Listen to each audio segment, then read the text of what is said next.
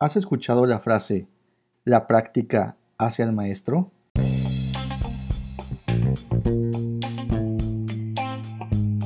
Se dice que la especie más antigua del género propiamente humano es el Homo habilis, que significa hombre hábil o habilidoso.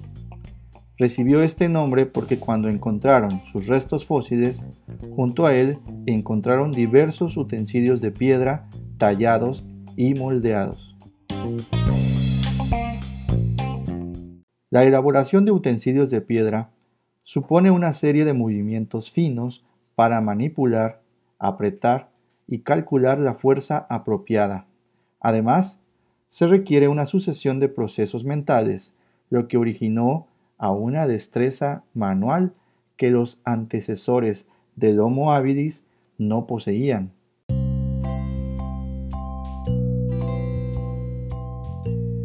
¿Se imaginan cómo sería la vida de aquellos hombres sin ningún objeto tecnológico?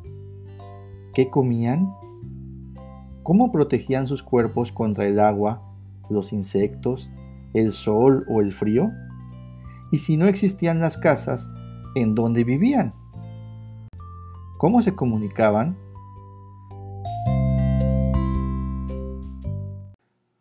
Escuchemos el siguiente audio del canal de YouTube de arte. La humanidad no nació ayer, y si épocas como la Revolución Francesa nos parece alejada, o incluso mucho más atrás el Imperio Romano, la civilización egipcia, si todo esto lo vemos como alejado, agárrense bien fuerte, porque no representa ni el 1% del tiempo que la humanidad tiene en la Tierra. Bienvenidos a De Arte. En el día de hoy hablaremos sobre el Paleolítico. Bien, para empezar, ¿qué es el Paleolítico? ¿O qué es esta palabra incluso? Etimológicamente viene del griego palaios, que significa antiguo, y litos, que significa piedra, por lo que podríamos traducir esta palabra como piedra antigua. Ahora bien, este es el significado más bien etimológico o literal de la palabra paleolítico, pero ¿a qué nos referimos cuando hablamos justamente de el paleolítico? Bien, cuando hablamos de esto es porque nos referimos al periodo comprendido entre los años en que aparecen las primeras herramientas creadas por los homínidos, hace aproximadamente 3 millones de años, hasta hace unos 12.000, que es cuando se empieza a abandonar la práctica de caza y recolección para dar lugar a la agricultura y también, si se quiere, se puede apreciar una mejora en las herramientas de piedra utilizadas. Pero vayamos un poquito más a fondo. El paleolítico se divide en tres etapas, el Paleolítico inferior, medio y superior. Vamos a hablar un poquito de cada uno. El Paleolítico inferior es el más antiguo y el que más duración tiene. Comienza hace unos 2,5 millones de años en África y Asia, que es cuando se registran las primeras herramientas creadas por homínidos, es decir, nuestros antepasados muy muy lejanos, y duró hasta hace unos 125.000 años, cuando comienza el Pleistoceno superior, el Pleistoceno es una época geológica en donde se vivió un fuerte cambio climático en la Tierra. Es la época en donde tienen lugar las glaciaciones, es decir, que la Tierra se vio envuelta en hielo. Además de esto, el Paleolítico inferior es el periodo donde más especies del género Homo se pueden encontrar, pero de esto ya hablaremos en un momento.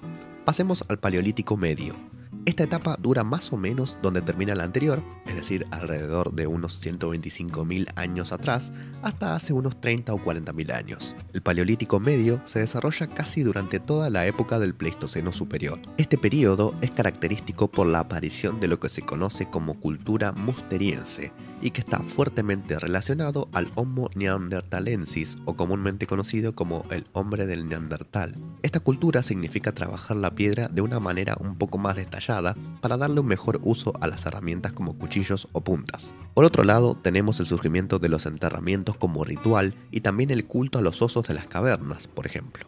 Por último, tenemos al Paleolítico Superior, que dura desde hace unos 40.000 años hasta hace unos 10.000 aproximadamente se caracteriza por la aparición del Homo sapiens, quien termina reemplazando a todas las demás especies debido a la extinción de las mismas. Pero bueno, basta hablar de estas divisiones y pasemos a ver cómo era la forma en que vivían estas especies. El paleolítico es característico en su totalidad por una cosa, vivían básicamente de la caza y recolección, En sus comienzos, más que la caza, vivían de la recolección de frutas y vegetales. Las especies de esas épocas eran capaces de cazar, pero preferían vivir recolectando verduras o cazando animales pequeños, incluso llegando a vivir de animales moribundos o muertos directamente, lo que se conoce como carroñeros. Ya con la aparición del Neandertal y el Homo sapiens, se pasa más a la caza, aunque sin dejar de lado la recolección, pero se muestran más entusiastas en la caza de animales como los elefantes, por ejemplo, debido a su poca movilidad o incluso a la pesca Todas estas especies vivieron en diferentes estados de clima, pasando desde temperaturas realmente bajas como los periodos de glaciación, hasta periodos interglaciares donde tenían temperaturas como las que tenemos hoy en día en un día normal. El dominio del fuego por parte de estas especies, en particular del Homo erectus, se da en el periodo conocido como Paleolítico inferior. Esto les sirve fundamentalmente para protegerse del frío y luego para cocinar la carne. En cuanto al uso de la piedra y sus técnicas de fabricación de herramientas, no varían mucho en los periodos del Paleolítico, pero sí se perfeccionan, digamos. En el Paleolítico inferior está lo que se conoce como cultura de los cantos tallados o modo técnico 1, donde los homínidos conseguían unos 10 centímetros de filo cortante a partir de un kilogramo de roca. Por otro lado, también había otras especies que constituyeron lo que se conoce como modo técnico 2, en el cual obtenían unos 40 centímetros de filo a partir de un kilogramo de roca todos estos con métodos en donde golpeaban la roca hasta obtener el filo deseado. Durante el periodo del Paleolítico Medio predominaba el método musteriense o modo técnico 3, en donde obtenían hasta 2 metros de filo con un kilogramo de roca. Por último, en el Paleolítico Superior se utilizó el modo técnico 4, donde sacaban unos 26 metros de filo cortante a partir de un kilogramo de roca. Además de esto, fabricaban puntas de lanza, agujas, bastones, arpones, etc., los cuales tuvieron su mayor esplendor en el período del Paleolítico Superior.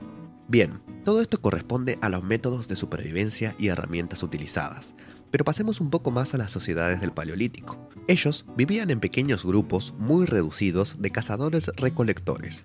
No existía la diferencia entre sexos como hoy la conocemos. El hombre salía a cazar y la mujer también, siendo tan eficaz el uno como el otro. La idea del sexo débil es claramente una construcción de épocas mucho más cercanas a nuestros tiempos. En estos pequeños grupos, los cuales vivían alejados los unos de los otros, pero cada tanto en contacto con otros grupos, cada individuo era totalmente autosuficiente sabiendo recolectar, cazar, hacer herramientas, protegerse del frío, etc. Eran cosas que aprendían a hacer todos los individuos sin diferenciación. Tampoco tenían un líder, vivían libres en la tierra, por lo cual, aunque algunos especialistas lo ponen en debate, no existían las guerras, ya que éstas aparecen con la creación de los estados. En cuanto al arte del Paleolítico, el mismo fue desarrollándose más que nada en el periodo superior, aunque hay algunas evidencias de periodos anteriores. Se estima que los individuos del Paleolítico, entre que cazaban, recolectaban y demás cosas esenciales, tardaban unas 5 horas al día aproximadamente en hacer todo esto, por lo cual el resto del tiempo lo tenían para ellos, es decir, se dedicaban a sus cosas personales, a descansar, entre otras cosas. También se conoce al Paleolítico como la época de la abundancia, y esto es debido a que pongas a pensar, en esta época no existían más que un grupo de pocas personas que estaban a kilómetros de otras. En cambio, animales había por todos lados, vegetales también. Cada individuo era totalmente libre de acceder a estos recursos. ¿Cuáles eran los únicos o quizás los problemas más importantes que podían sufrir las especies del Paleolítico? Bueno, en principio el frío, el cual solucionaron en gran parte con el fuego, con el uso de pieles, con el hecho de irse a vivir a las cavernas o mucho más adelante la creación de cabañas. Pero el problema realmente significante era la noche. En la noche era donde ellos estaban totalmente desprotegidos y donde ciertos animales peligrosos salían para atacar.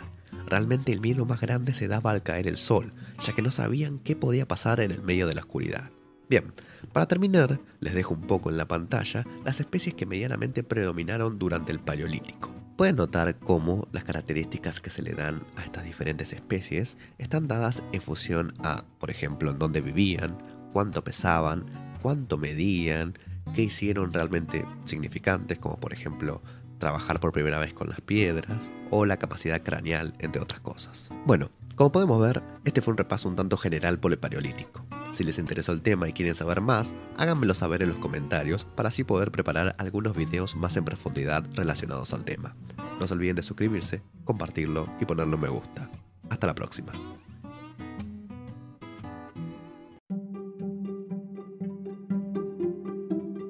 La técnica se define como el conjunto de acciones que ejecutan las personas para transformar materiales y energía en productos o servicios para satisfacer una necesidad. Puede identificarse como una actividad social que se centra en el saber hacer. Por ejemplo, cuando escuchamos decir, ese jugador tiene buena técnica, es porque aprendió y perfeccionó sus movimientos al observar y escuchar lo que otros jugadores y su entrenador le enseñaron.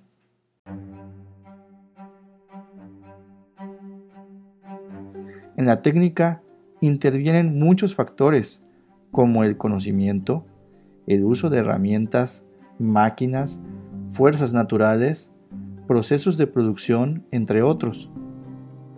Esta actividad social y su conjunto de acciones tienen como propósito resolver problemas para satisfacer necesidades humanas, no necesariamente de supervivencia como alimentación y vestido, sino de necesidades menos esenciales como las que nos hacen disfrutar la vida mucho más cómodos.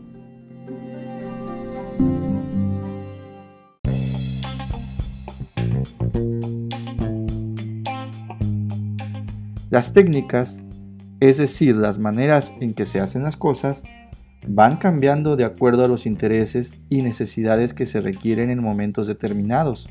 Sin embargo, esto no quiere decir que sean las mejores, ya que día a día su desarrollo se logra gracias a la evolución constante que experimentan.